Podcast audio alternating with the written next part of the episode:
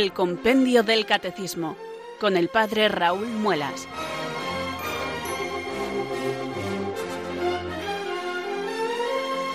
Muy buenas tardes, queridos oyentes de Radio María. Son las cuatro, las tres en Canarias. Aquí comienza una nueva edición del Compendio del Catecismo. Reciban un saludo muy cordial desde Talavera de la Reina del Padre Raúl Muelas, que un día más les habla desde estos micrófonos de Radio María, la radio de la Virgen, la fuerza de la esperanza. Sed todos bienvenidos.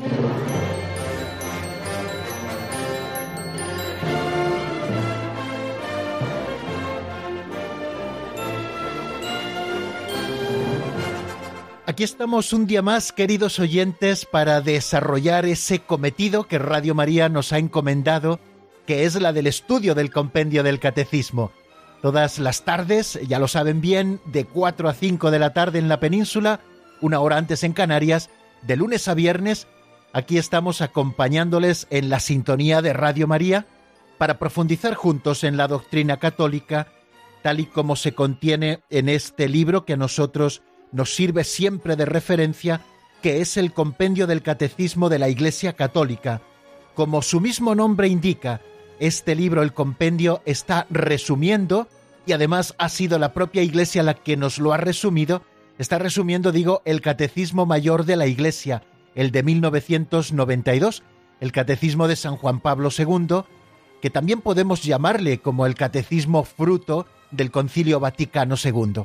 Bien, pues nosotros abrimos todos los días el compendio del catecismo, hoy ya lo tenemos abierto por la página 50, porque vamos a repasar lo que vimos en nuestro último programa y vamos a seguir avanzando en el estudio de Jesucristo, cómo es el Señor. Esa es nuestra gran tarea y un día más la abordamos con ilusión.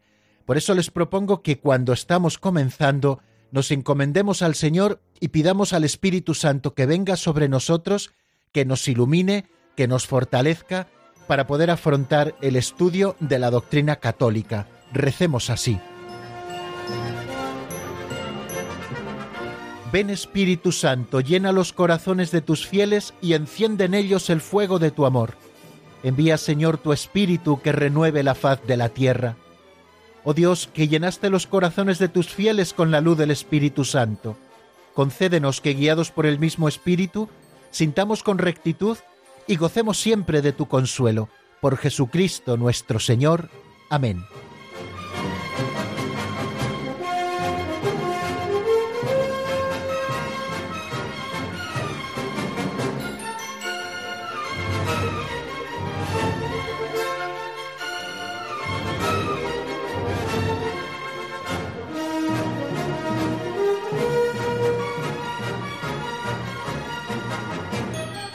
Y nos vamos acercando poquito a poco al estudio de los números que hoy serán objeto de nuestra atención y lo hacemos primero con las pinceladas de sabiduría. Son como esas pequeñas chispitas que partiendo de algún ejemplo, de alguna enseñanza, así como muy compendiada, muy resumida, de manera muy práctica, nos ofrece siempre la posibilidad de hacer alguna reflexión sobre temas quizá más prácticos de la doctrina católica. Vamos, por lo tanto, a escuchar hoy también una pincelada que se titula Fuera caras largas. Vamos a por ella.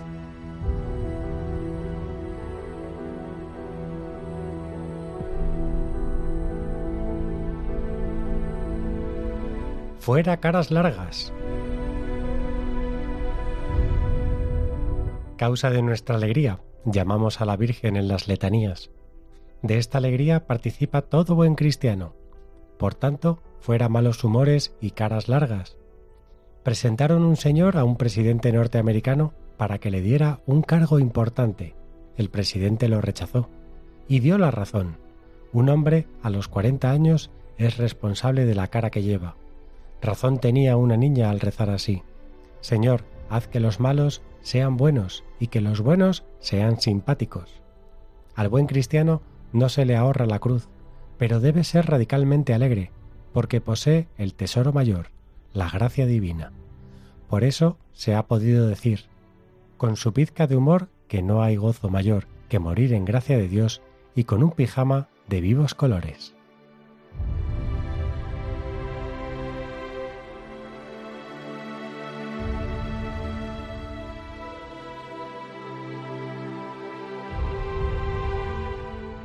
Cuentan que San Juan Bosco era un santo muy alegre, y esto lo manifestaba incluso en las circunstancias más difíciles de su vida. Este santo sacerdote, educador, fundó la Sociedad de la Alegría, de manera que en sus oratorios se organizaban juegos, conversaciones sanas, lecturas de libros divertidos, etc., que contribuyeran a la alegría de todos los participantes. Tenía prohibido entre sus chavales todo aquello que produjera melancolía. Él estaba convencido de que la melancolía es un ardiz del que se vale el demonio para alejarnos de la virtud. Voy a indicaros, decía a sus jóvenes San Juan Bosco, un plan de vida que pueda manteneros alegres y contentos, haciéndoos conocer al mismo tiempo cuáles son las verdaderas diversiones y los verdaderos placeres. Voy a deciros cómo habéis de servir al Señor sin perder la alegría. Uno de sus principales discípulos, hijo espiritual de don Bosco, fue Santo Domingo Sabio. Cuentan sus biógrafos que era un joven muy alegre y animado, y con su forma de ser, de comportarse y de hablar, hacía bien a todos los que estaban a su alrededor. Manifestaba siempre una alegría amable y educada, sabía cientos de historias alegres que compartía en sus conversaciones para animarlas y evitar críticas y murmuraciones que dejan el corazón seco y triste. Se ha escrito de él que su serena alegría su mansa chispa, lo volvían querido incluso por los muchachos que de hecho pensaban distinto a él en relación a la oración y a la iglesia. A todo el mundo le gustaba estar con él y veían en sus sugerencias el interés de un amigo. Estos que hemos escuchado son dos ejemplos de santos que han combatido la tristeza y la melancolía como enemigos principales de la vida cristiana. Fuera malos humores y caras largas, Seamos responsables, queridos oyentes, de la cara con la que nos conducimos por la vida. Que sea una cara amable, educada, sonriente. Es un bonito testimonio de una vida interior plena y enamorada. De qué manera tan tierna lo manifestaba en su oración la niña de la que nos hablaba la pincelada. Señor, haz que los malos sean buenos y que los buenos sean simpáticos. El que se muestra serenamente simpático manifiesta un gran dominio de sí, que también es acción de la gracia de Dios. Siembra también la armonía a su alrededor y su testimonio cristiano llega a los demás porque es atractivo. Al buen cristiano, nos recordaba don Justo en la pincelada, no se le ahorra la cruz, pero el medio de ella debe ser radicalmente alegre, porque posee el tesoro mayor, la gracia divina. Santo Tomás Moro, Lord Canciller de Inglaterra, fue ajusticiado en 1535 en Londres por no aceptar el divorcio del rey Enrique VIII y su declaración como cabeza de la Iglesia de Inglaterra. Este santo, que supo sonreír incluso cuando le llevaban al patíbulo, compuso una preciosa oración en la que pide el buen humor, sí, sí, el buen humor. Os propongo rezarla juntos ahora mismo. Señor, dame salud del cuerpo y con ella el sentido común necesario para conservarla lo mejor posible. Dame un alma santa, Señor, que mantenga ante mis ojos todo lo que es bueno y puro, para que a la vista del pecado no se turbe, sino que sepa encontrar los medios para poner orden en todas las cosas. Dame un alma ajena a la tristeza, que no conozca refunfuños, ni suspiros, ni lamentos, y no permitas que esta cosa que se llama yo, y que siempre tiende a dilatarse me preocupe demasiado. Dame, Señor, sentido del humor. Dame la gracia de comprender una broma para lograr un poco de felicidad en esta vida y saber regalarla a los demás. Santo Tomás Moro decía, nada puede pasarme que Dios no quiera, y todo lo que Él quiere, por muy malo que nos parezca, es lo mejor. Este pensamiento debe proporcionarnos sencillez, realismo, alegría e incluso sentido del humor. No hay nada en este mundo que justifique el pesimismo o el mal humor. Este tono vital no viene provocado por vivir en los mundos de Yuppie, sino porque en la vida de todo cristiano debe existir la esperanza como virtud teologal. El optimismo cristiano no es un optimismo dulzón, escribía San José María Escriba, ni tampoco una confianza humana en que todo saldrá bien. Es un optimismo que hunde sus raíces en la conciencia de la libertad y en la seguridad del poder de la gracia. Un optimismo que lleva a exigirnos a nosotros mismos, esforzarnos por corresponder en cada instante a las llamadas de Dios. Y para acabar mi reflexión, os recuerdo el final de la pincelada. No hay gozo mayor que morir en gracia de Dios y con un pijama de vivos colores.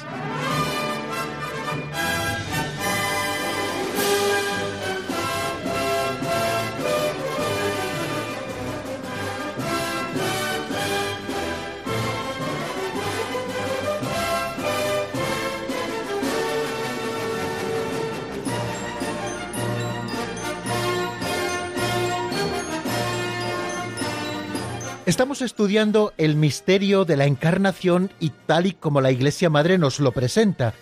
Nos dice San Juan en el prólogo de su Evangelio que el Verbo se hizo carne, que el Verbo se encarnó y puso su tienda entre nosotros. Vimos ya hace varios programas qué significa la encarnación. Y en el programa de ayer nos centramos a estudiar el número 87, que se pregunta de qué modo Jesucristo es verdadero Dios y verdadero hombre. Nos dice el compendio del Catecismo, en la unidad de su persona divina, Jesucristo es verdadero Dios y verdadero hombre de manera indivisible. El Hijo de Dios, engendrado, no creado, de la misma naturaleza del Padre, se ha hecho verdaderamente hombre, hermano nuestro, sin dejar por ello de ser Dios nuestro Señor. El acontecimiento único y totalmente singular de la encarnación del Hijo de Dios, no significa que Jesucristo sea en parte Dios y en parte hombre, como si de un personaje mitológico se tratara. Creo recordar que ayer en nuestra catequesis pusimos el ejemplo de, ese personaje mitológico Pegasus, ¿no? El Pegaso. No me refiero al helicóptero de la Dirección General de Tráfico, sino que me estoy refiriendo al personaje mitológico que era mitad caballo los miembros inferiores, de cintura para abajo, todas las piernas eran de caballo, y el tronco superior era de hombre.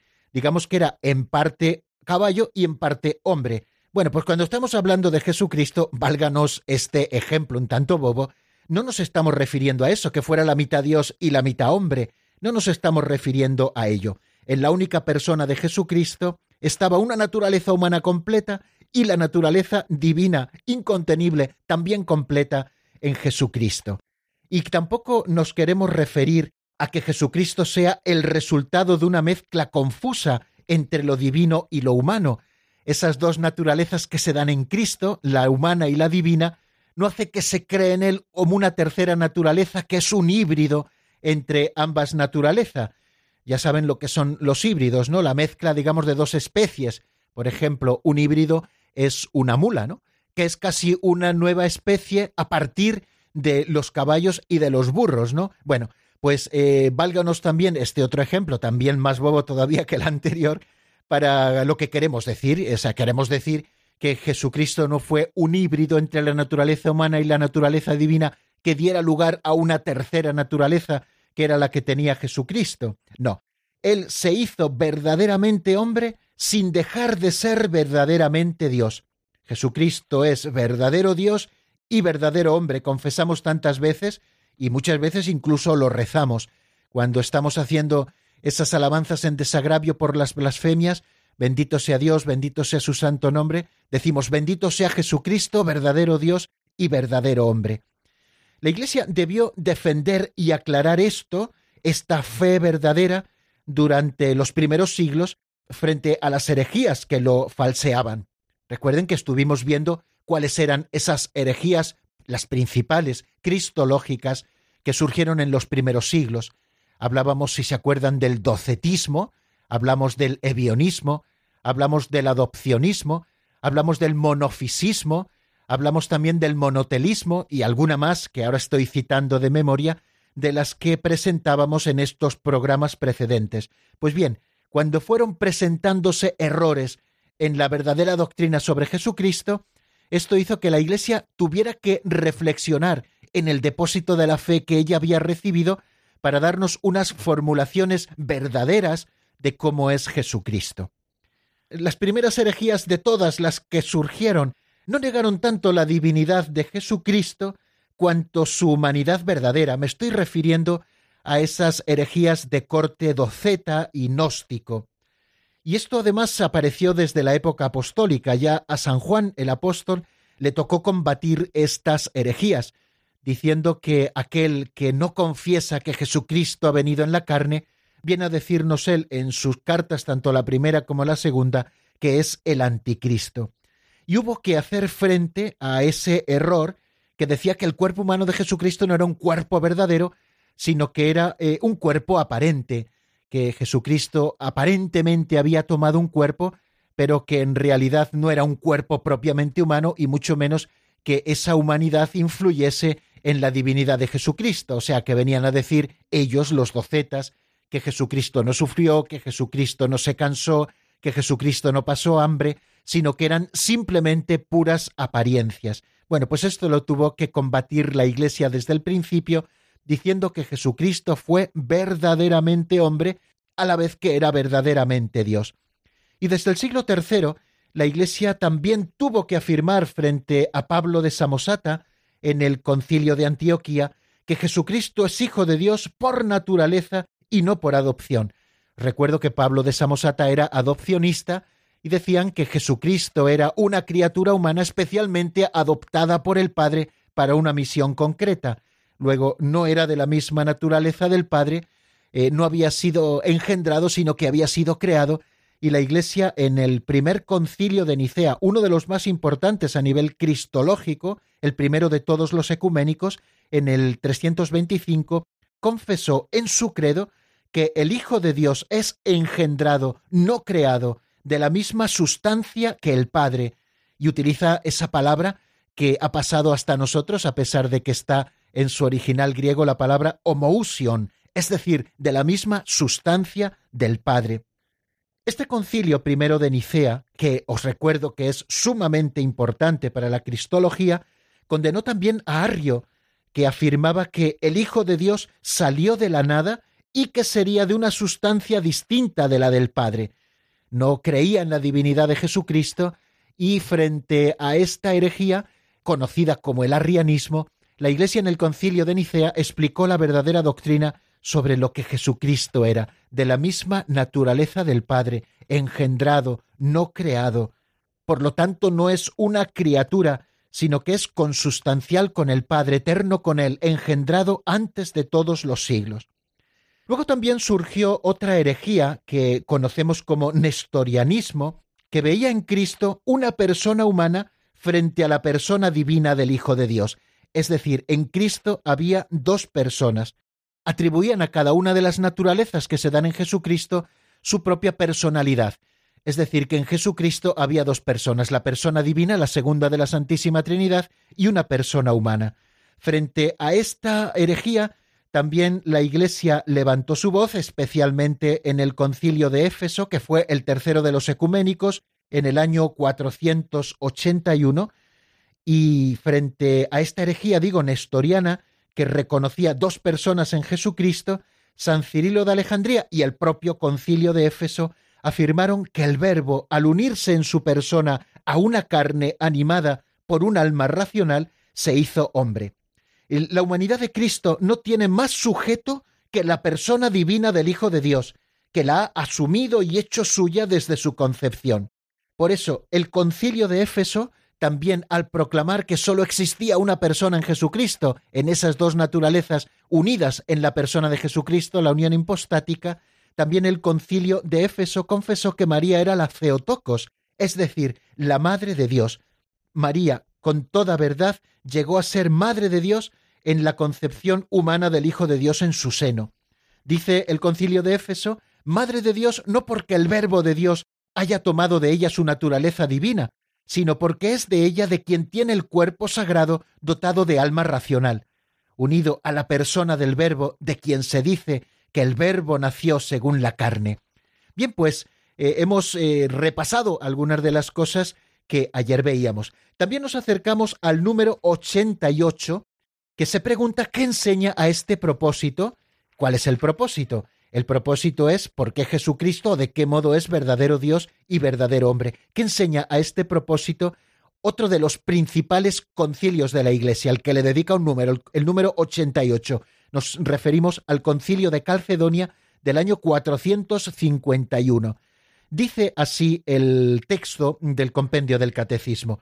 El concilio de Calcedonia enseña que hay que confesar a un solo y mismo Hijo nuestro Señor Jesucristo, un solo y mismo Hijo nuestro Señor Jesucristo, perfecto en la divinidad y perfecto en la humanidad, verdaderamente Dios y verdaderamente hombre, compuesto de alma racional y de cuerpo, consustancial con el Padre según la divinidad y consustancial con nosotros según la humanidad, en todo semejante a nosotros menos en el pecado, nacido del Padre antes de todos los siglos según la divinidad, y por nosotros y nuestra salvación, nacido en estos últimos tiempos de la Virgen María, la Madre de Dios, según la humanidad.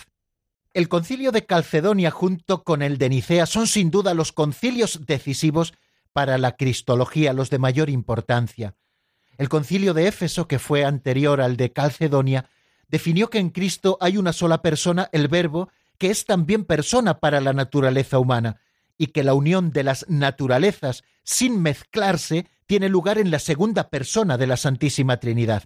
Pero a algunos de los seguidores de San Cirilo no les gustaba hablar de dos naturalezas después de la unión, porque les parecía que era acercarse al nestorianismo, que hablaba, si recuerdan, de dos personas. En este clima surge un error de un monje, también de Constantinopla, Eutiques, que afirma que si bien Cristo es persona de dos naturalezas, por la unión que hay entre ambas, ya no subsiste en dos naturalezas, sino en una sola naturaleza. La humana habría quedado absorbida en la divina. A este error se le denomina luego monofisismo. Eso significa monofisismo. Mono, uno, fisis, eh, una naturaleza, una sola naturaleza. En el año 448, eh, esta doctrina de Eutiques, monofisista, es condenada por el sínodo de Constantinopla y el patriarca de esta iglesia eh, se lo comunica por carta al Papa San León Magno. Este, para ayudarle a clarificar la doctrina, le envía también por carta un documento de su magisterio pensado para que se leyese en el concilio que para estos asuntos se estaba convocando. Este documento se ha denominado Tomo a Flaviano porque era el destinatario de esta carta del Papa León, o también se le ha llamado Tomo Leonino porque fue San León I el Magno el que lo escribió. El Tomo Leonino es una magnífica síntesis magisterial clara y profunda de la doctrina sobre la unión hipostática. Su importancia está en que constituirá luz y guía para el concilio de Calcedonia, del que nos habla este número 88 del compendio. En esta carta San León, después de afirmar la fe de Nicea y de Éfeso sobre Jesucristo, afirma la total integridad y perfección de las dos naturalezas unidas en un único sujeto. La divinidad no ha anulado nada de la humanidad. Las dos naturalezas permanecen sin confusión, sin cambio, sin división y sin separación. En el concilio de Calcedonia, que tiene lugar durante un mes en el año 451 y que fue el más numeroso de la antigüedad, al que acudieron más de 400 obispos, en este concilio, no sé si es en la sesión quinta, esto lo debo haber leído, pero no lo tengo delante y no lo recuerdo bien, se leyó la carta de San León Magno, esta carta en la que exponía el magisterio de la Iglesia sobre Jesucristo, sobre su humanidad y sobre su divinidad. Al terminar la lectura de la carta del Papa San León, los padres conciliares, los obispos que acudieron, clamaron a una sola voz, Pedro ha hablado por boca de león. Y he aquí lo que nos cuenta este concilio de Calcedonia a propósito de las dos naturalezas y la unión de ambas naturalezas en la persona de Jesucristo. Es lo que dice el número 88.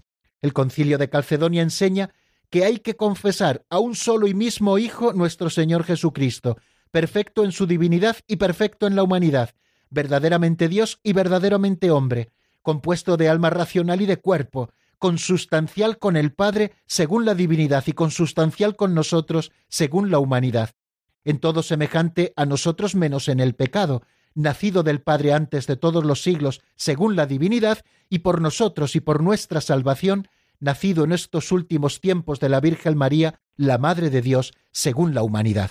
Bien, pues vamos a dejar aquí, queridos amigos, el resumen porque nos hemos alargado muchísimo. Les propongo que adelantemos la escucha del tema musical primero, que solemos tener en nuestro programa y que nos sirve un poquito para la reflexión y para rememorar las cosas que hemos ido diciendo, la vamos a escuchar ahora y luego ya continuamos con el número siguiente, el número 89, que nos ocupará en nuestra explicación de hoy. El tema que les propongo es de Silvia Mariela y se titula Señor, te doy gracias. Está sacada esta canción del álbum Señor, te doy gracias.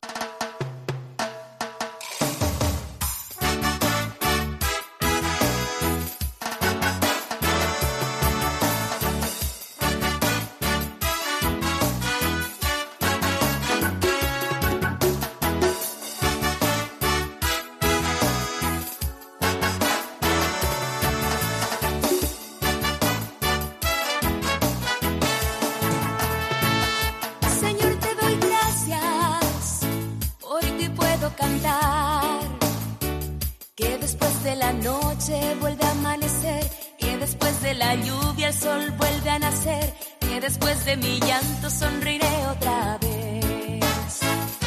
Señor, te doy gracias porque puedo cantar. Que después de la noche vuelve a amanecer. Que después de la lluvia el sol vuelve a nacer. Que después de mi llanto sonriré otra vez. Porque sé que me amas, sé que conmigo tú estás, sé que me acompañas eres camino y verdad.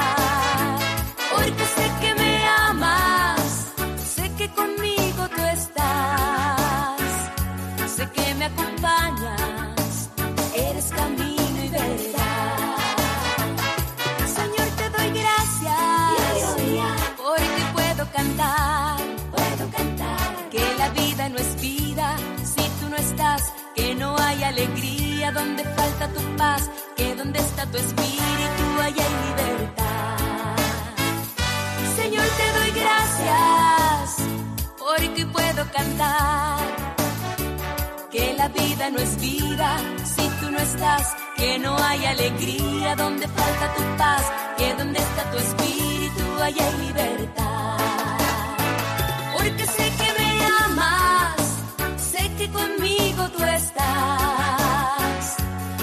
me acompañas, eres camino y verdad. Porque sé que me amas, sé que conmigo tú estás, sé que me acompañas, eres camino.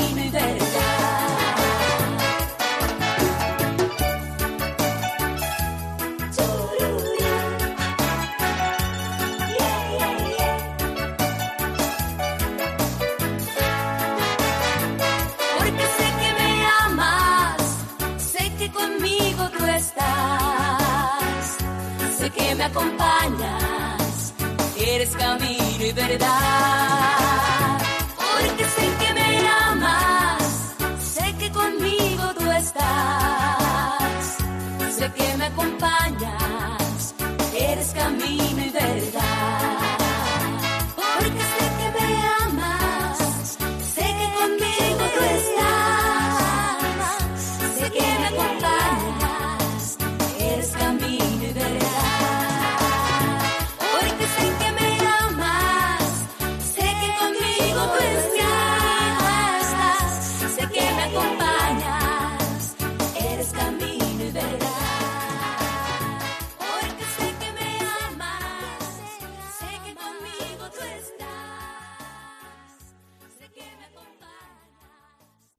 escuchando el Compendio del Catecismo con el Padre Raúl Muelas.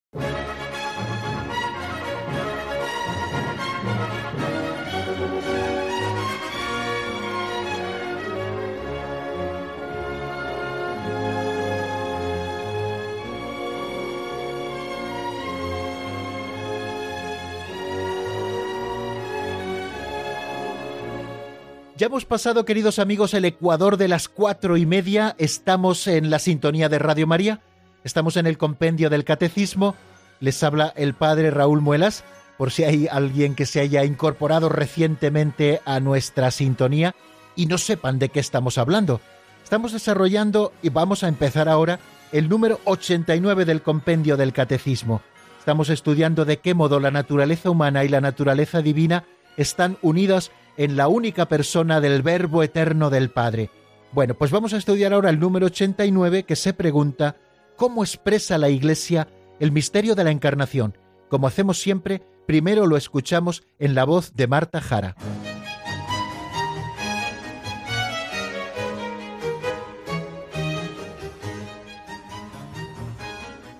Número 89. ¿Cómo expresa la Iglesia el misterio de la Encarnación? La Iglesia expresa el misterio de la Encarnación afirmando que Jesucristo es verdadero Dios y verdadero hombre, con dos naturalezas, la divina y la humana, no confundidas, sino unidas en la persona del Verbo. Por tanto, todo en la humanidad de Jesús, milagros, sufrimientos y la misma muerte, debe ser atribuido a su persona divina, que obra a través de la naturaleza humana que ha asumido. Bien, como ven, sigue abundando en esta explicación el compendio del catecismo, diciéndonos que la Iglesia expresa el misterio de la encarnación, afirmando que Jesucristo es verdadero Dios y verdadero hombre, con dos naturalezas, la divina y la humana, y ambas naturalezas no están confundidas en Jesucristo, sino que están unidas en la persona del Verbo, con ese término que se acuñó de unión hipostática, es la que se da en Jesucristo, entre la naturaleza humana y la naturaleza divina en Jesucristo, ambas naturalezas están unidas en la segunda persona de la Santísima Trinidad, es lo que se conoce como unión hipostática. Por tanto, todo en la humanidad de Jesús, sus milagros, sus sufrimientos y la misma muerte, debe ser atribuida a su persona divina, que obra a través de la naturaleza humana que ha asumido. Todo lo que Jesucristo padece debe atribuírsele con toda justicia y con toda verdad a esa única persona divina en Jesucristo, no a una persona humana como decían, por ejemplo, los nestorianos, que decían que junto a la persona divina había otra persona humana que era la que regía todo lo de la humanidad. Bueno, pues no es el caso. La Iglesia nos explica que todo lo atribuible a la naturaleza humana de Jesucristo debemos atribuírselo también a su persona divina, porque ha asumido esta naturaleza humana. Después del concilio de Calcedonia, algunos concibieron la naturaleza humana de Cristo como una especie de sujeto personal.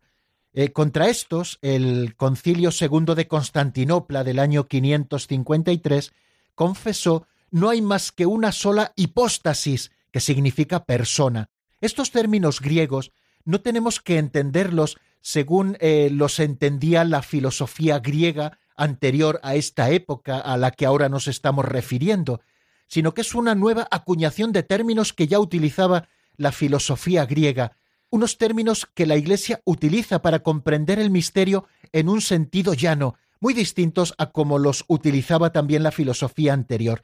Bueno, pues el Concilio II de Constantinopla nos dice que en Cristo no hay más que una sola hipóstasis o persona, que es nuestro Señor Jesucristo, uno de la Trinidad. Por tanto, todo en la humanidad de Jesucristo debe ser atribuido a su persona divina como a su propio sujeto. Todo lo que vemos que Jesús hizo en el Evangelio, todo lo que vemos que Jesús padece en el Evangelio, debemos atribuírselo a una única persona, que es la persona divina. No solamente los milagros en los que queda más patente la divinidad de Jesucristo, sino también los sufrimientos, todos los padecimientos que él tuvo en su vida y también especialmente en eso que llamamos pasión de Cristo, el sufrimiento puro de Jesús al final de su vida terrena, también los sufrimientos y su misma muerte tenemos que atribuírselos a nuestro Señor Jesucristo, a esa única persona que se da en él, la segunda de la Santísima Trinidad, el que ha sido crucificado en la carne, nos dice el segundo concilio de Constantinopla, nuestro Señor Jesucristo es verdadero Dios, Señor de la gloria y uno de la Santísima Trinidad. La Iglesia confiesa así que Jesús es inseparablemente verdadero Dios y verdadero hombre. Él es verdaderamente el Hijo de Dios que se ha hecho hombre, nuestro hermano, y eso sin dejar de ser Dios nuestro Señor.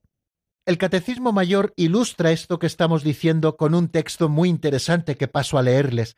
Sin dejar de ser lo que era, ha asumido lo que no era, canta la liturgia romana. Y la liturgia de San Juan Crisóstomo proclama y canta, oh Hijo unigénito y Verbo de Dios, tú que eres inmortal, te dignaste para salvarnos tomar carne de la Santa Madre de Dios y siempre Virgen María. Tú, Cristo Dios, sin sufrir cambio te hiciste hombre y en la cruz, con tu muerte venciste la muerte. Tú, uno de la Santísima Trinidad, glorificado con el Padre y el Espíritu Santo, sálvanos. Aunque les parezca, queridos amigos, que nos estamos repitiendo mucho, no es así.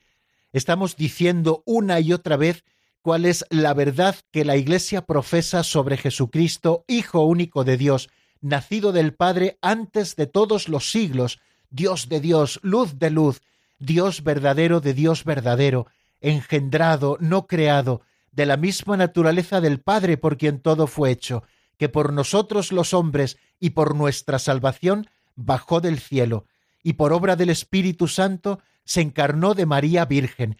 Bueno, todo lo que recitamos, en este caso he estado recitando el símbolo niceno constantinopolitano, el credo largo, es importante que lo tengamos a la vista y que demos vueltas para ver qué es lo que la Iglesia entiende por ello, para evitar errores en nuestra concepción de Jesucristo. Ya ven, hubo momentos en que se negó la humanidad de Cristo, hubo momentos en que se negó la divinidad del hombre Cristo Jesús, y nunca estamos exentos de esos errores, por eso tiene que resonar la doctrina católica constantemente, esa que la Iglesia nos ha propuesto como verdadera, con su infalibilidad, como intérprete verdadera, con autoridad del depósito de la fe recibido, a través de la palabra de Dios, es decir, de la tradición viva de la Iglesia y de la Sagrada Escritura, pues esa fe que la Iglesia nos presenta y que nosotros también tenemos que profesar. Hoy quizá en el mundo en que nos encontramos no se niega tanto, por ejemplo, la humanidad de Jesucristo, o incluso muchos ni se plantean si hay dos naturalezas o no. Han rebajado a Jesucristo a una pura horizontalidad, eh, y esta quizá es, lo digo entre comillas, la herejía de nuestros días. Considerar que Cristo ha venido a darnos aquí en la tierra una vida mejor, a sembrar eh, cariño como si casi fuera Heidi, y ese no es Jesucristo. Jesucristo ha venido por nosotros los hombres y por nuestra salvación. Jesucristo ha venido con su obediencia y su muerte en cruz a hacernos ciudadanos del cielo, al que podemos ya aspirar por su misericordia, uniéndonos al misterio de su muerte y de su resurrección, y viviendo ya en esta tierra la vida de la gracia. Claro que tendremos que mejorar las condiciones que nos rodean, claro que tendremos que vivir la caridad y de una manera muy fina y delicada en todos los detalles. Pero Jesucristo no ha venido a traernos una vida mejor de tejas para abajo. Claro que la mejora cuando se vive en Jesucristo. El verdadero y auténtico regalo de Jesucristo es que ha venido a traernos la salvación. Y tenemos que reconocer en Jesucristo a nuestro Redentor, al único Redentor del mundo, el único Redentor que tiene naturaleza humana y naturaleza divina ambas naturalezas perfectas, sin confusión, sin mezcla, sin división, unidas ambas naturalezas en la persona de Cristo. Bueno, vamos a dar un pasito más adelante para no entretenernos demasiado, viendo lo que dice el número 90. ¿Tenía el Hijo de Dios hecho hombre un alma con inteligencia humana? Vamos a ver qué nos dice el compendio.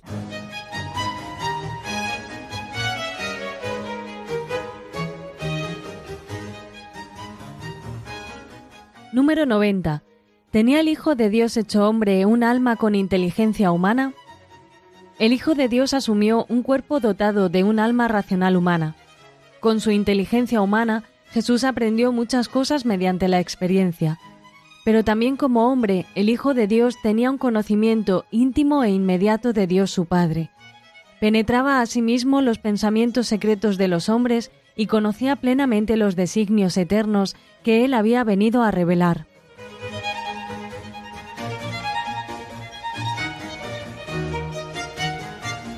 El Hijo de Dios, acabamos de escucharlo, asumió un cuerpo dotado de un alma racional humana. Con su inteligencia humana, Jesús aprendió muchas cosas mediante la experiencia. Pero también como hombre, el Hijo de Dios tenía un conocimiento íntimo e inmediato de Dios su Padre penetraba asimismo los pensamientos secretos de los hombres y conocía plenamente los designios eternos que él había venido a revelar. Bueno, estamos hablando del alma humana de Jesucristo, un alma humana con inteligencia y voluntad. Ya sabemos que Jesucristo en cuanto Dios era la máxima inteligencia y la máxima voluntad, pero en cuanto hombre también tenía un alma humana o esta alma humana fue sustituida por la persona divina del Verbo. También fue un error que se dio en la Iglesia en los primeros siglos, un error al que indujo Apolinar de la Odisea, que afirmaba que en Cristo el Verbo había sustituido al alma o al espíritu. Bueno, ¿cómo es hombre el Hijo de Dios? Puesto que en la unión misteriosa de la encarnación, la naturaleza humana ha sido asumida, no absorbida, la Iglesia ha llegado a confesar con el correr de los siglos, como nos dice el Catecismo Mayor, la plena realidad del alma humana con sus operaciones de inteligencia y voluntad y del cuerpo humano de Cristo. Pero paralelamente ha tenido que recordar en cada ocasión que la naturaleza humana de Cristo pertenece propiamente a la persona divina del Hijo de Dios que la ha asumido. Todo lo que es y todo lo que hace en ella proviene del uno de la Trinidad. El Hijo de Dios comunica, pues, a su humanidad su propio modo de existir en la Trinidad. Así, en su alma como en su cuerpo, Cristo expresa humanamente los comportamientos divinos de la Trinidad, porque Jesucristo se ha convertido en el camino verdadero que nos lleva a la vida definitiva, porque en su humanidad nos ha revelado a Dios aquel a quien nadie antes había visto sino el que estaba en el seno del Padre. Con su humanidad, Cristo nos ha revelado al mismo Dios. Como les decía antes, Apolinar de la Odisea afirmaba que en Cristo el Verbo había sustituido al alma o al espíritu. Contra este error, la Iglesia confesó que el Hijo Eterno asumió también un alma racional y humana. Lo dice esto el Papa español San Damaso. Este alma humana que el Hijo de Dios asumió está dotada de un verdadero conocimiento humano, y como tal este conocimiento, como humano que era, no podía ser de por sí ilimitado, era limitado porque Dios mismo quiso someterse a la limitación de su humanidad.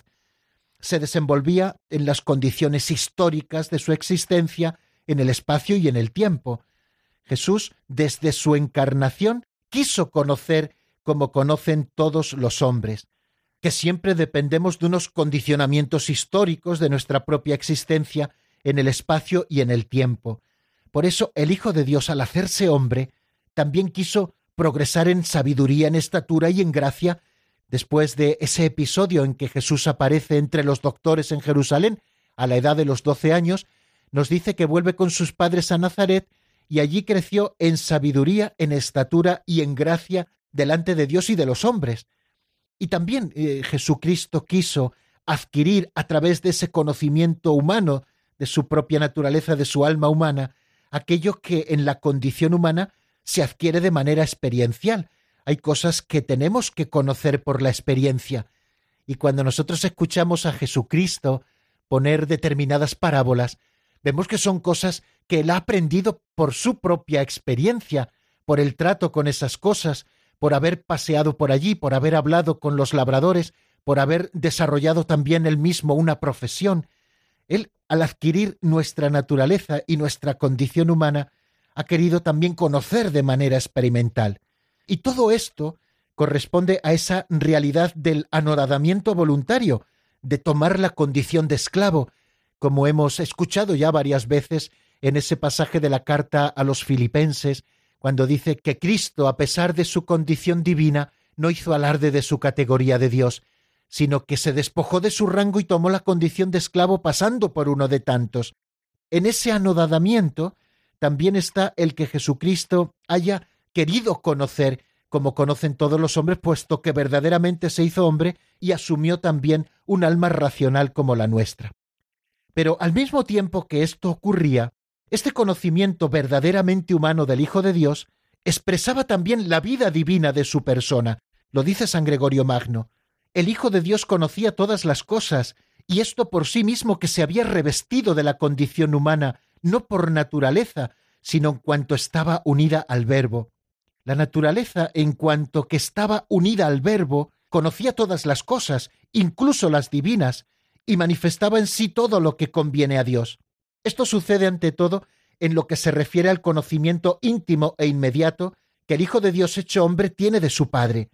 Él conoce perfectamente al Padre, y lo conoce porque su persona divina, que está contemplando siempre el rostro del Padre porque vive en comunión con Dios, porque es Dios con el Padre y el Espíritu Santo, informa también esta naturaleza humana de Jesucristo. El Hijo en su conocimiento mostraba también la penetración divina que tenía de los pensamientos secretos del corazón de los hombres. Son varios los momentos del Evangelio en el que vemos cómo Jesús escudriña el corazón de aquellos interlocutores suyos y sabía lo que pensaban. Debido a su unión con la sabiduría divina en la persona del Verbo encarnado, el conocimiento humano de Cristo gozaba en plenitud de la ciencia de los designios eternos que había venido a revelar. Bueno, pues creo que bástenos por hoy todo lo que estamos diciendo. Eh, les propongo una canción de Pablo Martínez, Señor te doy gracias, sacada del álbum Cristo, y pueden también, mientras escuchan la canción, eh, marcar el teléfono 91005-9419, 91005-9419 y charlamos unos minutitos después del tema musical.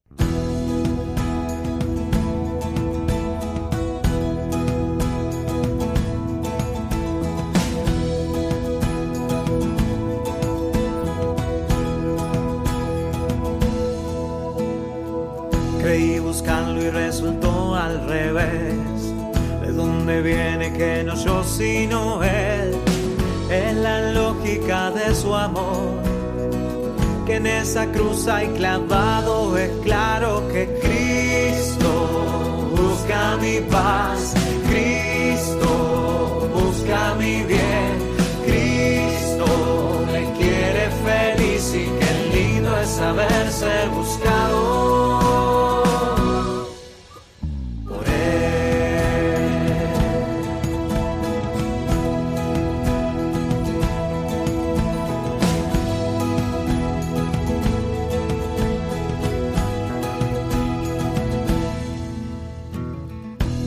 Tanto y no se cansa de andar.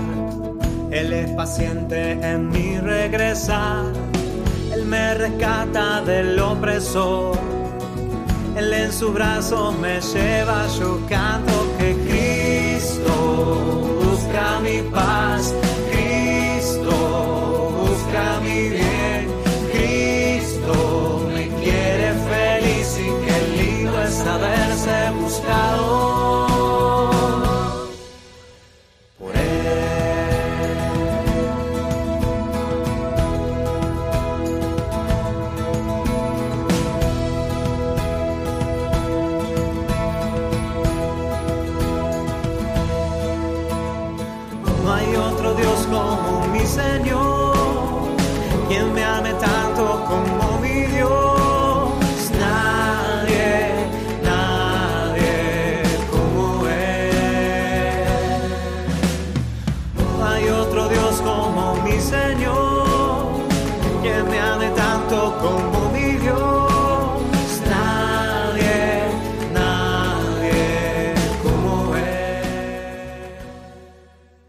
Están escuchando el Compendio del Catecismo con el Padre Raúl Muelas.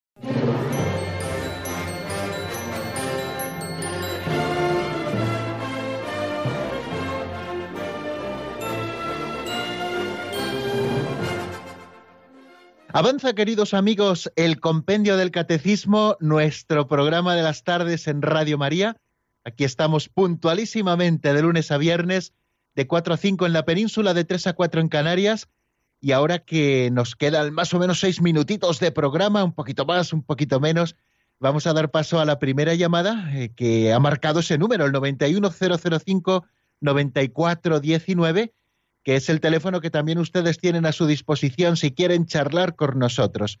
Eh, la primera llamada nos llega desde Sevilla y damos eh, la bienvenida a nuestro amigo Manuel. Buenas tardes. Mm, buenas tardes, padre Raúl. Muchas felicidades por su programa.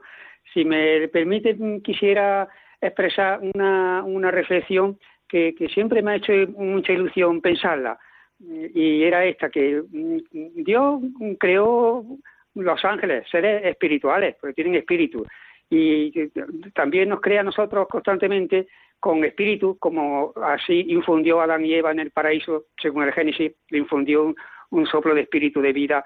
Espíritu que no se le insufló a los animales, que los animales no tienen espíritu, porque ese soplo no se lo infundió a los animales, se lo infundió nada más que a Adán y Eva y a nosotros, mm, según, según el Génesis. Los animales tienen alma irracional y nosotros racional, pero espíritu y que además recibimos Espíritu Santo en el bautismo, espíritu y, cuerpo que, tenemos y alma racional, a mí me hace mucha ilusión pensar que más que animales racionales, pues somos mm, ángeles o como ángeles encarnados.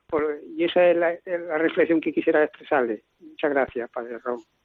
Muy bien, pues agradecemos a Manuel de Sevilla esta reflexión que nos hacía, eh, cómo eh, nosotros compartimos con los ángeles ese, bueno, ese alma eh, racional, eh, cosas que no tienen los animales, que sí que tienen ese principio vital, irracional, ¿no? que es la vida, pero no tienen propiamente ese alma que Dios ha creado para nosotros, ¿no? igual que también creó para los ángeles y ellos de una manera así, como espíritus puros. Nosotros, eh, como bien hemos estudiado cuando nos referíamos a Dios creador, nosotros recibimos ese principio vital que es espiritual, que es el alma que Dios infunde, como vemos que hizo en la creación, sobre aquel muñeco de barro que creó y, luego le insufló ese aliento de vida. Muy bien, pues vamos a dar paso a nuestra segunda llamada que nos llega desde Tarragona, nuestro amigo José María. Buenas tardes, amigo. Buenas tardes, ¿qué tal? Mire, a mí también me gustaría eh, eh, ofrecer aquí un pensamiento que a ver si es, si es verdad o es fantasía. Eh, me gusta pensar que viviendo en Jesucristo, en gracia de Dios, iglesia militante, ya formamos parte relativamente de la Trinidad Divina, como miembros de la segunda persona divina, que es Jesucristo. Y experimentamos relativamente también el sentimiento feliz de nuestra existencia, que será el mismo que tenemos que, que nos tiene que hacer feliz eternamente. Bueno, uh, por ahí. Adiós. Bueno, pues muchísimas gracias, José María. Claro que sí. La vida de gracia es vivir ya en arras lo que viviremos plenamente en el cielo. Se nos ha regalado por, por la vida de gracia eh, ese, ese ser hijos de Dios, eh, por el espíritu de adopción, es decir, que Dios ha abierto eh, las puertas de su familia trinitaria para todo aquel que vive en gracia. De hecho, ya formamos parte de la familia de la Trinidad. dice el Señor, si alguno me ama, vendremos a Él y haremos morada en Él. ¿Quién haremos morada en Él? Pues el Padre, el Hijo y el Espíritu Santo, la Santísima Trinidad, que viene a habitar en el alma del justo. Bien, pues eh, nada, agradecemos también mucho esta, esta reflexión que nos ofrece José María desde Tarragona, de que por la gracia ya en la tierra somos de la familia de Dios.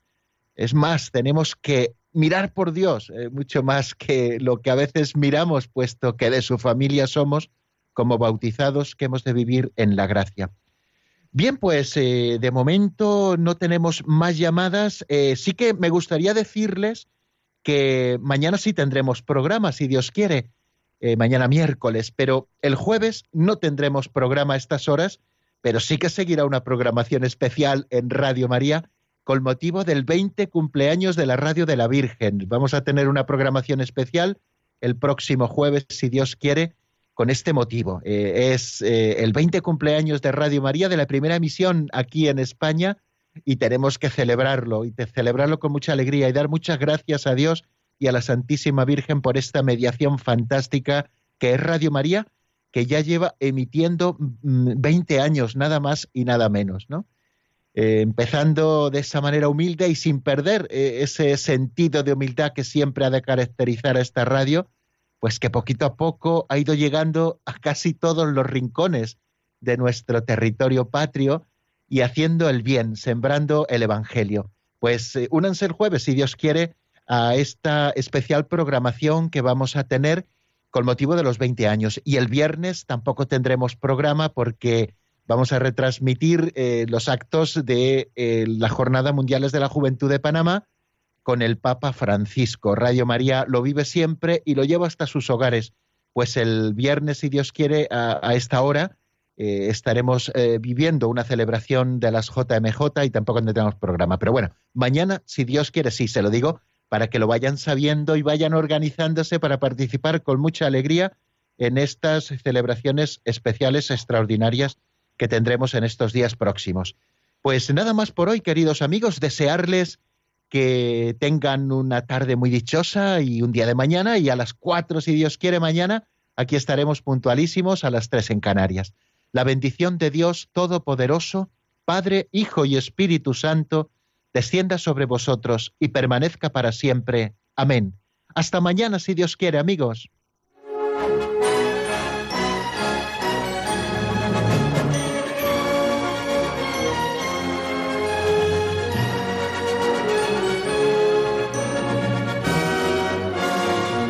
El Compendio del Catecismo con el Padre Raúl Muelas.